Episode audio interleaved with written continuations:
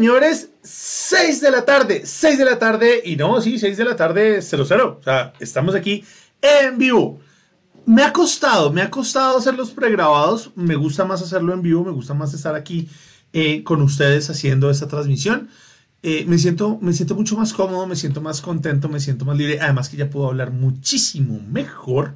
Entonces, de verdad, para mí es un placer estar con ustedes.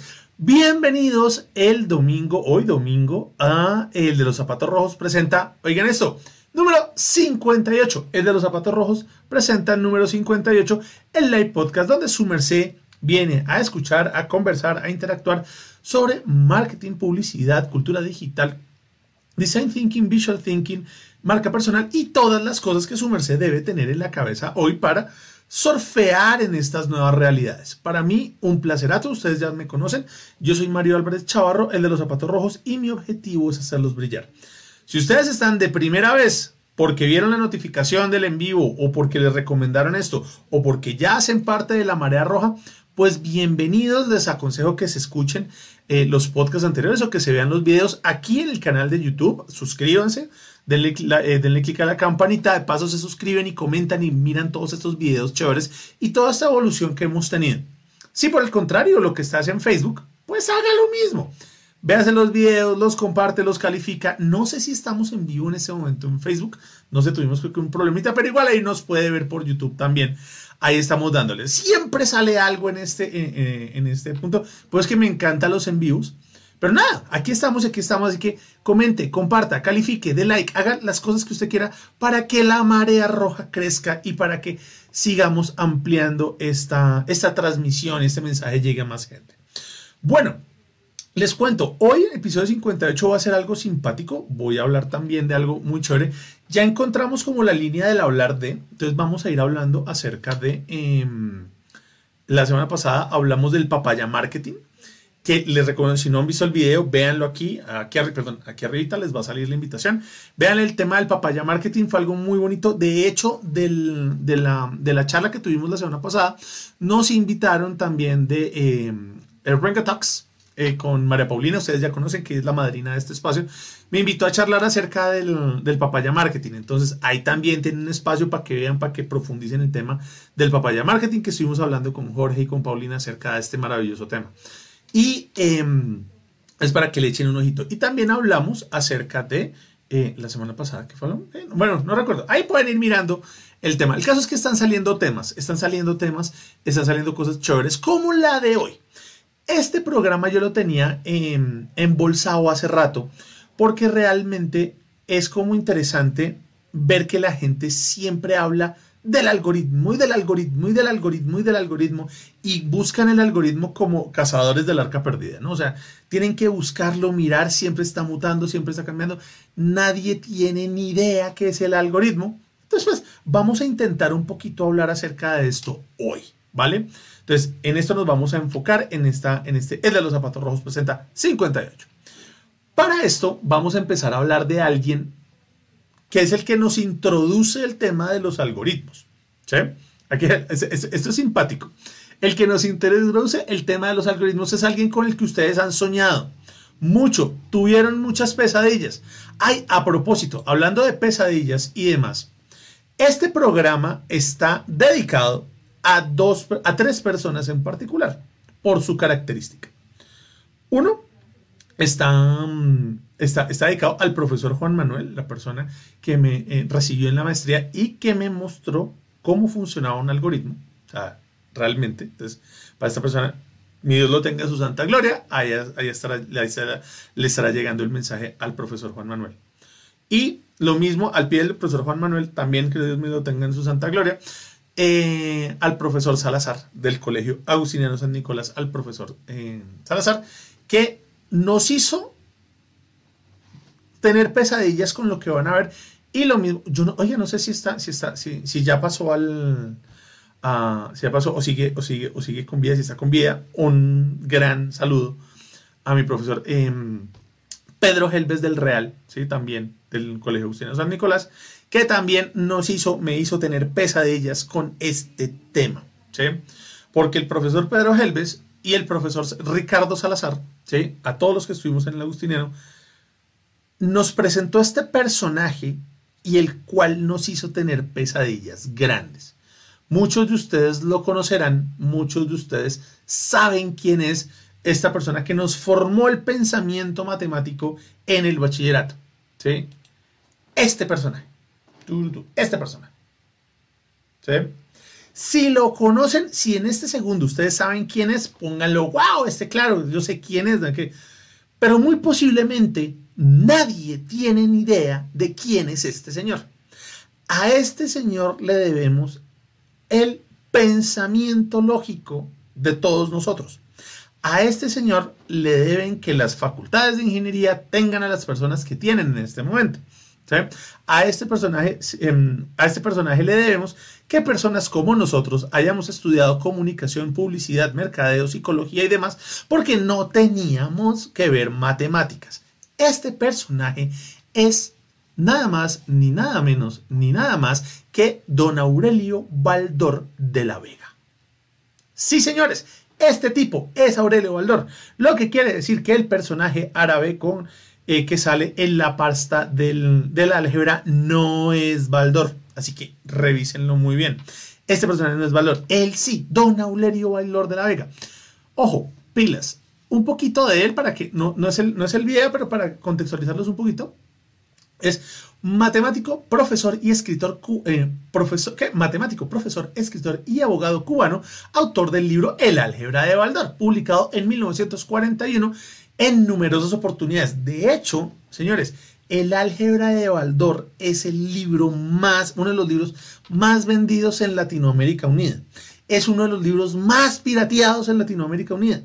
Y de hecho, desde el Río Grande hasta el Río de la Plata, tenemos todos los que estuvimos entre segundo bachillerato y em, segundo y noveno, segundo y, bueno, entre séptimo y noveno, ¿sí? Ahí está, verán la, el tránsito de los, de los años, ¿sí? Los que estuvimos entre séptimo y noveno sufrimos con este personaje, ¿sí? Y con este libro en toda la, la educación secundaria a nivel de Latinoamérica. Entonces, este personaje también tiene otros libros como La aritmética de Baldor, La geometría de Baldor, La trigonometría de Baldor, que claramente todos la tuvimos que padecer. Así que, señores, grábense esta cara, así como la cara del usted ha soñado con esta persona últimamente. Este señor es don Aurelio Baldor. Señor, señor cubanito, el que, bueno, después se fue para después de la, después de la, de la revolución, se fue para México, terminó en Estados Unidos, estuvo dictando clases en varias universidades. El tipo fue un duro, pero entonces aquí es cuando que muchas personas, ¿sí? Hay muchos memes que dicen, y esto me acabo de acordar, hay muchos memes que dicen, hoy llevas un día más sin aplicar el trinomio cuadrado perfecto. Y muy posiblemente nosotros no estemos aplicando el trinomio cuadrado perfecto o todas estas cosas que nos acaban canas en el, en el bachillerato, pero este pisco sí nos enseñó a pensar de forma lógica. Y cada una de esas temerosas misceláneas que teníamos que hacer nos enseñaron fue a eso. Bueno, recordando fue a tener ese pensamiento lógico, porque yo no me acuerdo, o sea, mi última suma la hice en 11 y la hice mal, Por eso me toca hacer estos videos. Entonces, a lo que voy con esto es que sí, efectivamente, don Aurelio Baldor nos dio un camino, nos dio una manera, nos dio una forma de trabajar y de desarrollar. Entonces, en ese orden, entonces, ¿quién es el personaje que aparece aquí? ¿Sí? ¿Quién es el personaje que aparece aquí en el álgebra de Baldor? Que todos pensamos que era Baldor y que muchas personas hacen el chiste de, ah, es que este es Baldor, no sé qué, ta, y la persona que nos quita el sueño. Pues no. De hecho, si ustedes tienen la referencia, no, no vamos a hablar del personaje, vamos a hablar del que pintó el personaje, porque esto da para otro, este da para otro programa de ilustración. Si alguno de ustedes tiene un amigo o alguno de ustedes es ilustrador y ha visto el arte ¿sí? de las ilustraciones, del álgebra, de la trigonometría, de la aritmética, eso es un sueño. Y esto tampoco lo pintó el señor Baldor lo pintó DG, DG Terminel. No tengo ni idea aquí en este pisco en internet no sale referencia alguna, solamente sale que pintó a todos los matemáticos que sale en toda la obra de Baldor. Que de hecho también fue como rediseñada para que no fuera tan temeraria por otras editoriales y no es tan chévere. ¿Listo? Entonces, para si usted conoce a alguien que sepa de este tema y conozca el trabajo del señor Terminel, pues hágale y póngalo aquí abajo y lo, lo exploramos porque realmente es muy bonito. Entonces, en ese orden, quien sale aquí, quien sale en esta ficha, pues no es otra cosa que el señor Al-Jurismi. ¿sí? Hay otro, hay otro, otro, otra manera de pronunciar el nombre, pero no tengo ni idea. Esta es como la más latina que me encontré. El señor Al-Jurismi. ¿sí? Al-Jurismi, ¿quién es? ¿Sí? Pues el tipo que se inventó el álgebra. Que ese es otro mito que también tenía yo frente al tema, y era que yo pensé que la álgebra se la había inventado Baldor. Y no. El pensamiento algebraico se lo inventó Don Al-Jurismi. Pisco persa, matemática, eh, como voy a hacer un chiste bien bien genial, ¿sí? De don Poncho Rentería. Aljurismi, matemático, astrónomo, geógrafo, persa. ¿sí? Yo sé, malísimo, yo me voy solo. Entonces, este pisco aljurismi fue el man que se inventó el pensamiento lógico matemático y el que llevó la matemática a otro nivel. No soy matemático, no tengo conocimiento en el tema, mi conocimiento va más allá de tres páginas de internet, claramente Wikipedia, Así que mi, biografía de algoritmo va a tener muchos vacíos. Además, porque no es el tema de hoy tampoco, en parte. Así que si usted es matemático y quiere echar todo el rollazo y todo lo grande de algoritmo o corregirme, porque claramente voy a estar en error, aquí abajito empiece a, empiece a echarle, empiece a echarle eh, contenido al tema. Entonces, ojo, algoritmo, matemático, astrónomo, geógrafo persa, creador del, creador de la álgebra. Y aquí hay un dato que yo no le creía al profesor Salazar y que fue el que me, el que me, el que me conectó con muchas cosas. ¿sí? Y, ahora, y ahí entendí el tema del trinomio cuadrado perfecto. No es que uno utilice el trinomio cuadrado perfecto. El libro de la álgebra es el libro que gana guerras. Y eso lo decía el profesor Salazar. ¿sí? El álgebra es el libro que gana guerras. ¿Por qué? Porque lo pone a uno a pensar. Y sobre todo, el, objetivo del álgebra es resolver problemas. O sea, el álgebra es el libro que le ayuda a usted a resolver problemas. Y no claramente los problemas de la miscelánea, sino los problemas de la vida. Le ayuda a tener eh, razonamiento para, obviamente, eh, pues, pensar de una manera distinta los problemas. Claramente nos enseñó también eh, el cálculo, nos enseñó el cálculo a potenciar toda la matemática. Y ojo porque a lo que vinimos es donde viene la importancia del algoritmo y porque hablamos de Baldor, porque hablamos de, la álgebra, porque hablamos de, de Baldor, del álgebra, de algoritmo. ¿Por qué? Porque algoritmo escribe este libro, ¿sí? que claramente no tengo ni idea cómo se llama, pues tengo idea por, y sé cómo se llama por la referencia, no por lo que está escrito. Se llama El libro sobre los números indios. ¿Y qué quiere decir esto? Al-Jurismi lo que hace es escribir, trae los números de la India para potenciar las matemáticas en Oriente y Occidente, en Oriente Medio y Occidente. Es decir, escribe un tratado, creo yo, que como todos buenos latinos, que tomó toda buena traducción, nos quedamos es con lo que entendemos, Y cuando se tradujo al, al, cuando se tradujo al latín, nos quedamos con el Tratado de los Números Indios de Algoritmo, o el algoritmo sobre los números indios. ¿sí? Algoritmo sobre los números indios. Algoritmo porque es la versión latinizada de algoritmo. Entonces, ¿esto qué quiere decir, señores? Que el algoritmo viene de el algoritmo, la palabra algoritmo, ¿sí? La palabra algoritmo, algoritmo, algoritmo, la palabra algoritmo viene del señor al-Jurismi. Así de sencillo. ¿sí?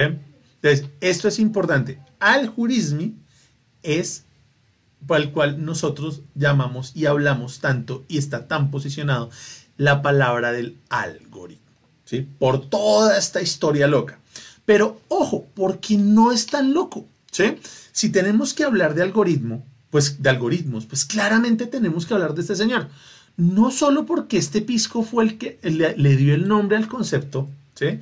sino porque, como les decía antes, fue el que se inventó la manera de resolver problemas a punta de cálculos matemáticos. Que ojo, eso es un algoritmo. Entonces, aquí ya salimos de la primera, del primer problema que teníamos o el primer planteamiento que debíamos exponer, que es, ojo, ¿qué es un algoritmo? Es la solución de un problema a partir de cálculos matemáticos. ¿Y quién se inventó eso hace 10.000 años? El señor Al-Jurismi. ¿Dónde lo puso? En su libro de álgebra, el libro que gana guerras, y en el tratado de los números, eh, de los números indios. Ojo, no decir números hindúes, porque es un mal error ahí de, de transliteración también. ¿Listo? Entonces, ahí sabemos el tema. Algoritmo es la manera de resolver problemas. Ahora bien, ¿por qué se nos pone tan de moda en la palabra algoritmo hoy en día? Porque los algoritmos es la manera de hacer el cálculo o de escribir el paso a paso de cómo resolver un problema para un sistema. ¿Qué quiere decir? Si usted va a hacer un programa para eh, subir fotos a Internet, usted tiene que diseñar un algoritmo. Si usted quiere em, hacer un programa para que prenda y apague una, una luz, usted tiene que hacer un algoritmo. Si usted quiere hacer un huevo frito, va a hacer un algoritmo. Entonces, ojo porque el algoritmo es la manera en la cual nosotros generamos una serie de procesos lógicos para poder cumplir una tarea. Y aquí es donde me remonto también al profesor Juan Manuel. El profesor Juan Manuel en la maestría nos decía, para explicarnos el concepto de los algoritmos, lo hacía de una manera muy sencilla porque ninguno de nosotros era ingeniero. Para los ingenieros esto es papita paloro y esto es súper básico y esto es de ultra primer semestre. Así que si usted, si usted tengo aquí ingenieros que me están viendo, pues oiga, chévere por el, por el apoyo, muy bien, complementen en lo que me, me, esté, me esté errando. Pero para los que no somos ingenieros, para los que somos de marketing y publicidad, y claramente tomamos prestado conceptos de otras, de otras disciplinas, una de ellas es el algoritmo. Y el profesor Juan Manuel nos decía algo bastante interesante y era, nos, hacía este, este juego y era, piense en esto. Piense en todo lo que usted tiene que hacer desde que se despierta hasta que va al baño. Lo que haga en el baño ya no me interesa, pero piense en todo lo que usted hace desde que se despierta hasta que va al baño. Entonces, si usted está haciendo este ejercicio conmigo o está echándole cabeza a todo lo que usted ya hizo o hace desde que se despierta hasta que se levanta, hasta que va al baño, las, las órdenes pueden ser de la siguiente manera. Ah, ok. Lo primero entonces, me paro de la cama, me pongo las chancletas y voy al baño. Unos más, más específicos es como, ok, apago el celular o apago el radio, levanto las cobijas, me paro, me pongo las chancletas y voy al baño. Hay cuanto más, cuanto más, em, cuanto más específico que sea el, el ejemplo, pues obviamente vamos dando una serie de pasos. Podemos hacerlo en 3, podemos hacerlo en 15. Pero lo interesante, y este ejercicio yo lo volví a hacer ya en mi práctica académica con mis alumnos, y es interesante ¿sí? que ninguno ¿sí? hace las dos, las dos tareas fundamentales en el proceso. ¿sí? La primera es despertarse y la segunda abrir los ojos. Entonces, con este ejercicio nos vemos no solo la importancia del paso a paso en un proceso y resolver y como vamos a ver ahorita cuáles son las distintas etapas del proceso del cuáles son las distintas etapas del proceso, sino que además vamos a ver que es muy importante para una persona que no sepa hacerlo de forma ultra detallada y muy minuciosa. Si quieren, háganlo con sus alumnos o hagan, ese ejercicio en sus empresas y se van a dar cuenta que las personas no abren los ojos ni se despiertan. Simplemente apagan de una vez el, celular o se, se levantan de una vez a ponerse las chancletas. Entonces, gracias a esto es que yo entendí un poco acerca del algoritmo y entendí la forma, además porque es uno de los ejercicios clave para entrar a la dinámica de procesos.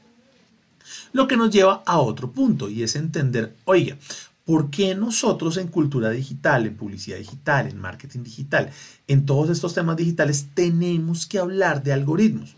porque afortunado o desafortunadamente nuestra tarea está en solucionar problemas puntuales de forma específica. ¿Listo? dando clase. Entonces, para entender un poco cómo funciona el algoritmo, que es a lo que vinimos, vamos a llamar a la pantalla mágica. Entonces nos vamos a ir a la pantalla mágica y vamos a, la pizarra mágica y vamos a rayar un poquito, ¿sí?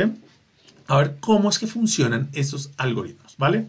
Entonces, lo primero que tenemos, debemos tener en cuenta es que, ojo, ¿cómo funciona el algoritmo? El algoritmo funciona de una manera sencilla. Lo primero que debemos tener en cuenta es que el algoritmo debe tener pasos.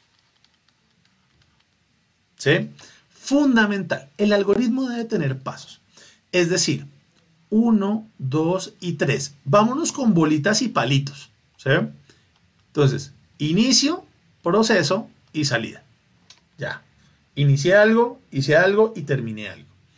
Esto es muy importante porque para entender el concepto del algoritmo debemos eh, mirar o revisar el tema de los procesos y de los pasos. Entonces, todo tiene 1, 2, 5, 7, 10 pasos.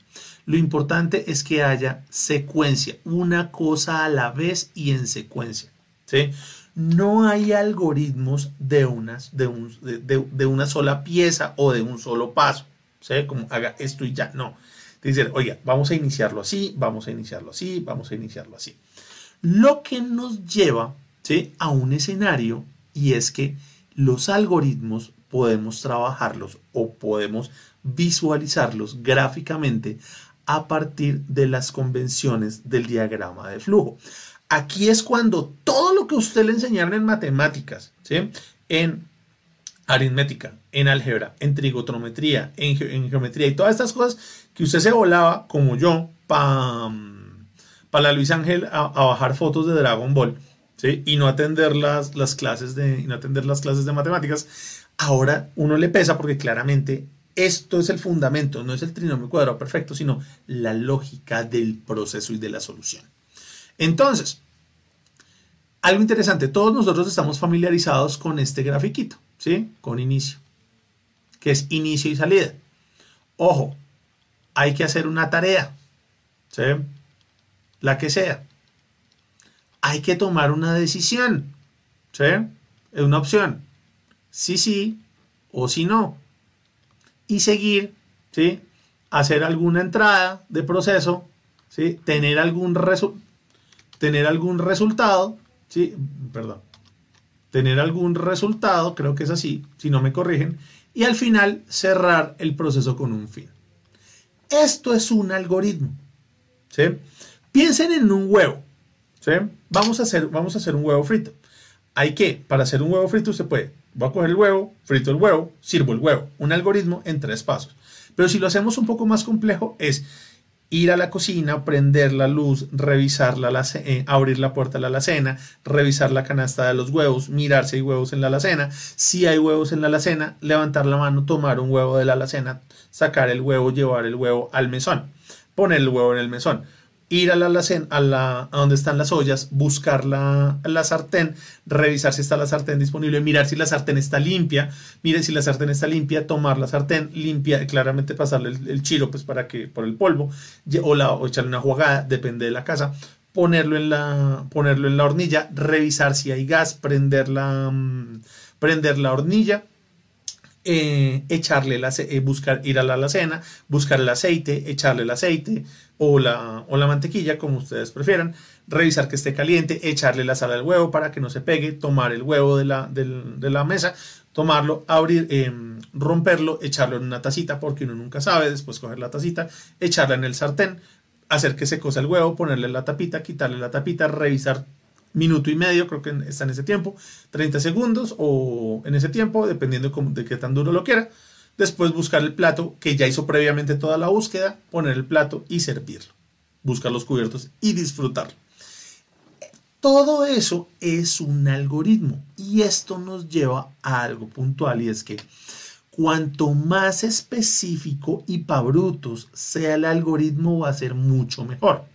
¿Por qué? porque estas instrucciones usted no se las está dando a una persona que puede inferir apuntarse, ah, lo que toca hacer esto, ah, lo que toca hacer es esto, sino que usted le está hablando a una persona, a un ente, ¿sí?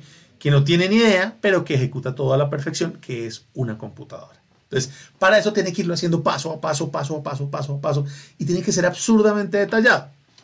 Lo interesante de esto es que cuando usted crea ese guion, cuando usted crea ese paso a paso, mientras usted va desarrollando, y por eso es tan importante esta, esta pieza, ¿sí? Esa es clave en la construcción de los algoritmos. Este rombo es fundamental porque cuando usted va integrando y construyendo, usted se va a dar cuenta que pueden salir nuevos y nuevos retos o nuevos problemas o nuevas situaciones de decisión en el camino. Y hay que enseñarle y ser muy claros para poder decirle a la máquina, haga esto, haga esto, ponga este color, prenda, suba tal foto, haga tal cosa. Eso es lo que hace el algoritmo. De hecho, esa es la base para poder trabajar todos los procesos de inteligencia artificial. Y del machine learning y enseñarle a las máquinas a hacer de a poquitos. Es un algoritmo, lo que llamarían en duro de matar cuatro, el algoritmo mutante que aprende solito para poder que este algoritmo se vaya nutriendo y vaya tomando estas decisiones solo. Y ya como nosotros, sea simplemente hacer mecánicamente la fritura de un huevo. Como les digo, si, si lo estoy haciendo muy, muy, muy para televisión, me avisan y lo ponen acá. Si me he equivocado en algo o quieren complementarlo, ya saben aquí abajo es la mejor opción para poder generar las cosas. ¿Listo? Entonces, primero, paso a paso. Segundo, otro tema, y es que los, como les decía, los, eh, los, los, ¿cómo se llama? Los algoritmos tienen que ser muy precisos. Y cuando les digo muy precisos, tienen que ser muy, muy, muy al Em, muy entendibles. Tienen que ser temas pabrutos, literalmente, que lo pueda entender cualquier persona. Cuanto más básico, más, más, más, más bajo estén las instrucciones, va a ser mucho más fácil para cualquier persona poder seguir la instrucción sin necesitar de ayuda. ¿sí? Esto lo tienen claro los programadores que tienen que hacer esto todo el tiempo y en cada una de sus líneas de código poder explicarle al sistema qué es lo que debe hacer en cada uno de los pasos y cómo debe tratarlo. Pero cuando nosotros estamos preparando una clase, particularmente una clase virtual, cuando estamos en un escenario de estos donde hay que mirar, oiga, la gente se conectó, qué hay que hacer, hay que decirle cómo hay que entrar, tenemos que darle las instrucciones muy específicas y muy puntuales. Instrucciones muy sencillas y básicas como, ojo, si está en Facebook, compártale este video al que, mm, a la persona que usted considere que le debe servir este tema. Además, puede calificarlo, puede darle like, alguna, alguna, alguna reacción y además de eso puede comentar. Me encantaría que comentara este video, saber si le gustó, si no le gustó. Lo propio, si está en, en, en YouTube, puede darle clic a la campanita para que le lleguen las notificaciones, suscribirse si no se ha suscrito y además de eso seguir comentando y comentar todo eso decir como, wow, esto es una maravilla sigamos así y podemos hacer más cosas. Esas son las instrucciones claras. O si, por ejemplo, si su merced está escuchándonos por, el, por las plataformas de, de Spotify o de los podcasts, bien pueda lo misma historia. Ponga sus cinco estrellas, háganos el comentario y será muy feliz porque esto simplemente con que usted lo vea, con que usted lo comparta, hace crecer la marea roja y hacemos crecer este tema. Entonces, estas son las indicaciones claras y sencillas que debemos seguir. Entonces, pilas. Si esto es una tarea, pues qué tarea es la que debemos hacer. Si aquí debe entrar alguna situación, de hecho acabo de caer en cuenta, como primero se hace la, entrada de la información y después se hace la tarea. Pero bueno, ahí ya, esos son los errores. ¿Sí? Ojo, este documento qué características debe tener y cuándo debe cerrar esto, ¿sí? Si va a tomar alguna de las decisiones, ¿qué pasa si sí? Perdón, ¿qué pasa si sí? ¿Qué pasa si no? Esto es fundamental que lo tengamos en cuenta porque esto son las indicaciones. Cuanto menos claros seamos en las indicaciones, pues obviamente el, el, algoritmo no va a cumplir su función. ¿sí? Y volviendo al ejemplo del huevo y retomando un chiste malo, nos van a decir, me frito el que no era. ¿Listo? La tercera parte es que, y aquí vamos también con nuestro ejemplito gráfico, el punto, esto debe tener un inicio, ¿sí? Y debe tener un final. ¿Sí? Importante. Todo algoritmo debe arrancar en algo y debe llegar a un punto. Ojo, los algoritmos no son iterantes. ¿Sí? La iterancia se da en la suma de varios algoritmos puestos en secuencia. pero los algoritmos no son, no son itinerantes. ¿Qué quiere decir? Que yo hice una tarea y llegué a un punto. El algoritmo evalúa, cumplió o no cumplió. Si cumplió, sigue tal camino. Si no cumplió, sigue tal otro. Pero siempre debe tener un final. Los algoritmos son finitos. Entonces, en este orden, como vemos, nosotros necesitamos, para poder entender un algoritmo, debemos tener en cuenta, ojo, que tenga paso a paso, ¿sí? que tenga muchos pasos, de hecho, porque cuantos más pasos tenga y más claros mejor. Segundo, que sea un procesos específicos. Y tercero, que tenga un inicio y un final. Esta es la base de un algoritmo, ¿sí? que ustedes lo pueden utilizar, bien sea, pueden hacer un, ejercicio de, eh, algorítmico solamente con texto, escribiendo pasa esto, pasa esto, pasa esto, una lista de mercados, un algoritmo, por ejemplo. Segundo, o lo que va a ser un plan de vida es un algoritmo. ¿sí? El Business Model Canvas es un algoritmo. El Design Thinking es un algoritmo. Estos son tipos de procesos que nos llevan a un desarrollo. Estos son algoritmos ¿sí? En la vida tradicional. Entonces usted puede hacer algoritmos gráficos como este con la línea del diagrama de flujo. Los puede hacer en texto como los códigos o los... Em, los puede hacer en texto como los códigos o simplemente como una, como una mm, novela, como un escrito, o también los puede hacer de forma eh, gráfica numérica, que son las operaciones algebraicas de la miscelánea. ¿sí? En resumen, señores, tanto que nos quejamos de la álgebra y tanto que nos quejamos de todas estas, de todas estas bondades, para saber que al final necesitábamos las matemáticas, necesitábamos el álgebra y necesitábamos los algoritmos para entender cómo funciona el algoritmo. Pero muy posiblemente ustedes llegaron acá buscando, como todos cuando buscan algoritmos, quiero entender el algoritmo de Instagram, quiero entender el algoritmo de Facebook, quiero entender el algoritmo de, de, de LinkedIn.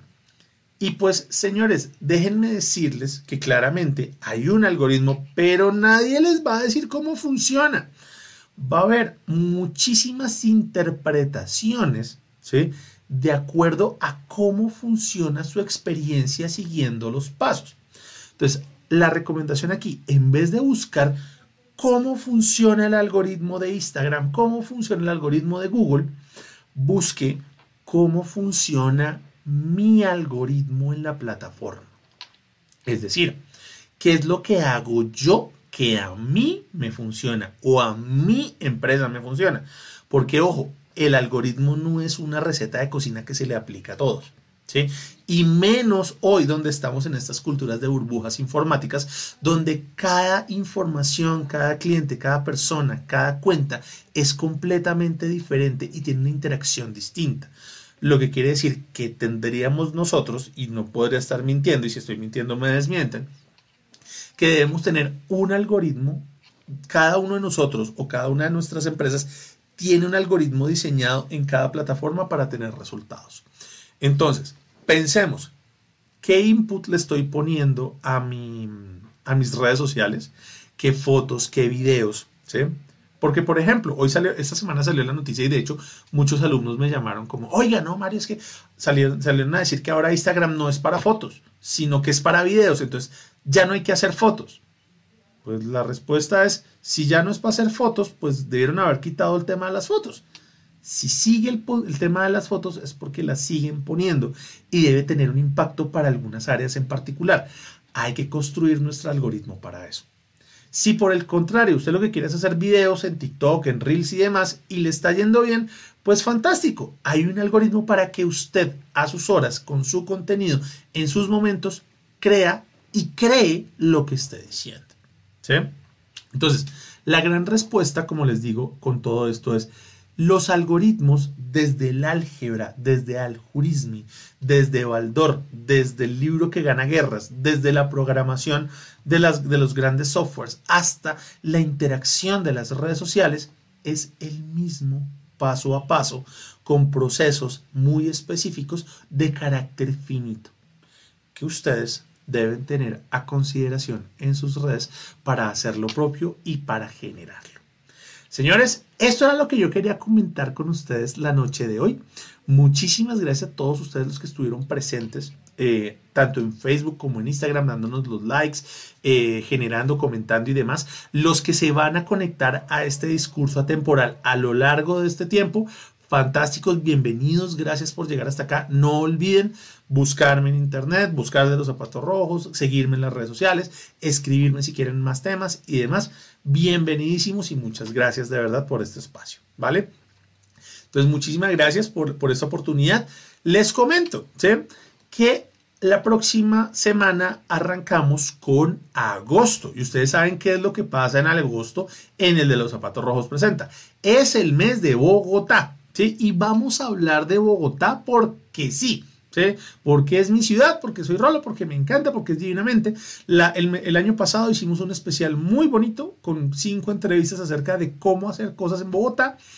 Este mes lo vamos a hacer igual, vamos a tener a cinco invitados y vamos a hacer cinco cosas en Bogotá para mostrarles lo chévere que es mi ciudad, lo bonita que es mi ciudad y porque sí y punto. Ya saben que además de ser un bastión santafereño, este programa pues claramente será un fortín del eh, espíritu em, capitalino, eh, rolo, cachaco, bogotano, divinamente de toda la vida.